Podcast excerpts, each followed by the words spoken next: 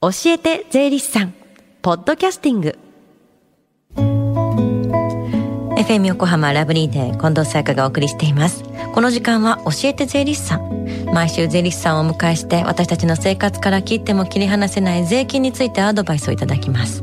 担当は東京地方税理士会山下大輔さんです。よろしくお願いします、はい、今日も石川町の事務所からリモート出演しております。どうぞよろしくお願いいたします。お願いします。今日はどんなお話でしょうか？はい今日は実家の相続のお話です、うん。非相続人の自宅の敷地を相続人が相続した場合で一定の条件に該当する場合には評価額の8割を減額することができる特例があります。この特例について非相続人の親族が相続した場合の注意点を中心にお話をいたします。非相続人の自宅敷地を相続した場合は評価額の8割減額でで8割減額できる制度があるんですね。はい。相続により取得した相続人の生活を維持するためこのような特例があります、具体的には非相続人の自宅敷地のうち330平米までの部分についてその土地の評価額の8割を減額することができます、この特例を適用する場合にはいくつかの要件があります。この要件に該当しなければ8割減額を受けることはできません。うん。どういった条件なんですか？はい主な要件は相続税の申告期限まで自宅敷地の所有をけ、えー継続所有する要件と申告期限まで居住を継続する要件というものがあります、非相続人の配偶者が相続する場合にはこの2つの要件は必要とされていません、同居の親族が相続する場合申告期限まで自宅敷地の所有と居住の継続をすることがこの特例を適用する要件となります、配偶者も同居の親族もいない場合に別居の子が相続した時は要注意です。一緒に住んでない子供が相続した時にもこの特例はじゃあ適用できるんですか？はい、えー非相続人に配偶者も同居親族もいない場合で別居の親族が要件を満たしていればこの特例を利用できます、この要件は通称家なき子と呼ばれています。家なき子とは文字通り子が自宅を所有していないことが要件となります。家なき子の特例じゃあもう少し具体的に教えてください。はい。まず非相続人に配偶者も同居親族もいないことがよえー前提となります、えー相続開始前3年以内に一定の要件の人が所有する家屋に居住したことがないことが要件となります、一定の要件とは自分自身自身の配偶者三親等内の親族特別な関係のある法人が所有する家屋に居住していないことです、さらに相続開始時において居住している家屋を過去に所有していたことがないことも要件とされています。これらすべての要件に合致すればこの家なき子の特例を利用することが可能となります。これ結構厳しいですよね。そうですね、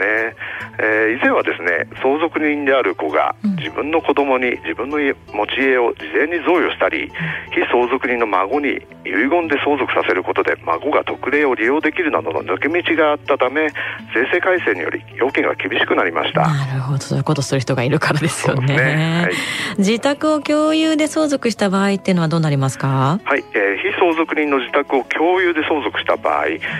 えば配偶者と別居の子がそれぞれ共有で相続した場合にはこの要件に該当する人は配偶者のみとなりますから、配偶者が相続した持ち分のみに8割の評価減が行われます。そんな部分のみなんですね。そうですね。非相続人が老人ホームなどに入居していた場合にもこの特例って利用できるんですか？はい、えー非相続人が有料老人ホームなどにですね入居していた場合相続開始の時点で自宅ではなくなっています、この場合いくつかの要件を満たしている場合には自宅として認め認められるようになりました、うん具体的には有料老人ホームなど一定の施設に入居していたこと。非相続人が有料老人ホームなどに転居した後にその家を賃貸に出していないこと。あるいは子供などの親族が移り住んでいないことなどが要件となります。非相続人が一人住まいで有料老人ホームに移った場合には空き家のまま維持管理をしていなければ自宅として認められないことになります、え。ーここの他にもですねケースによりいろいろな注意点がございますのでご不明な点などございましたらお気軽に税理士にご相談ください。うんなかなか複雑だからこれ難しそうですね、ね、はい。さあそしてね8月9月担当していただいた山下さんですけれども今日最後の出演になるんですよね。はい、えー、緊急事態宣言下の中でですねリモート出演となり近藤さんとスタジオでお会いする機会少なかったのがとても残念でした。そうですね。はい、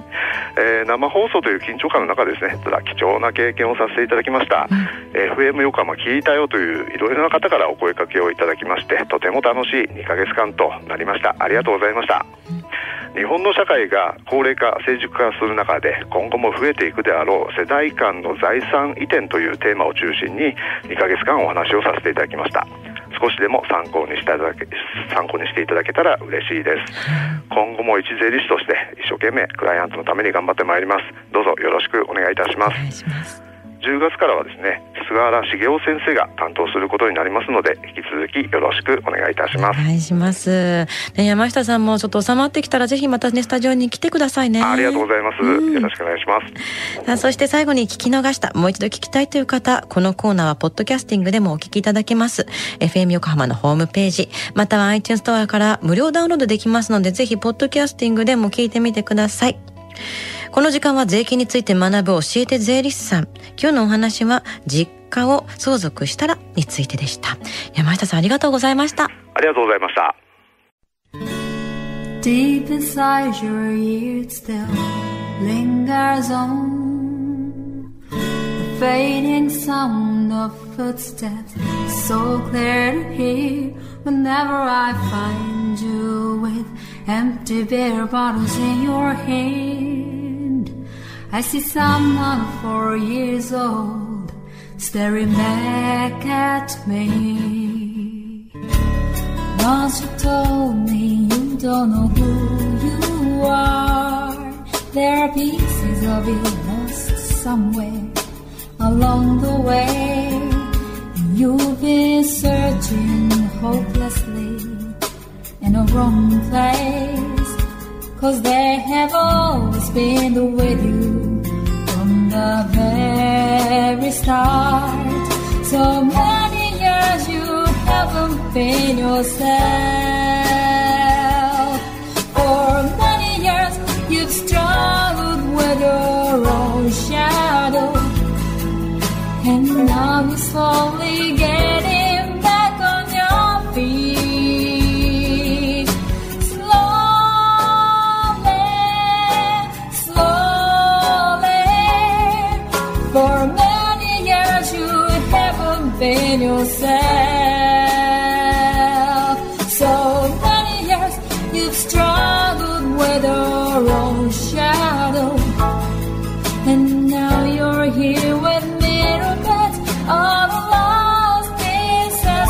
another.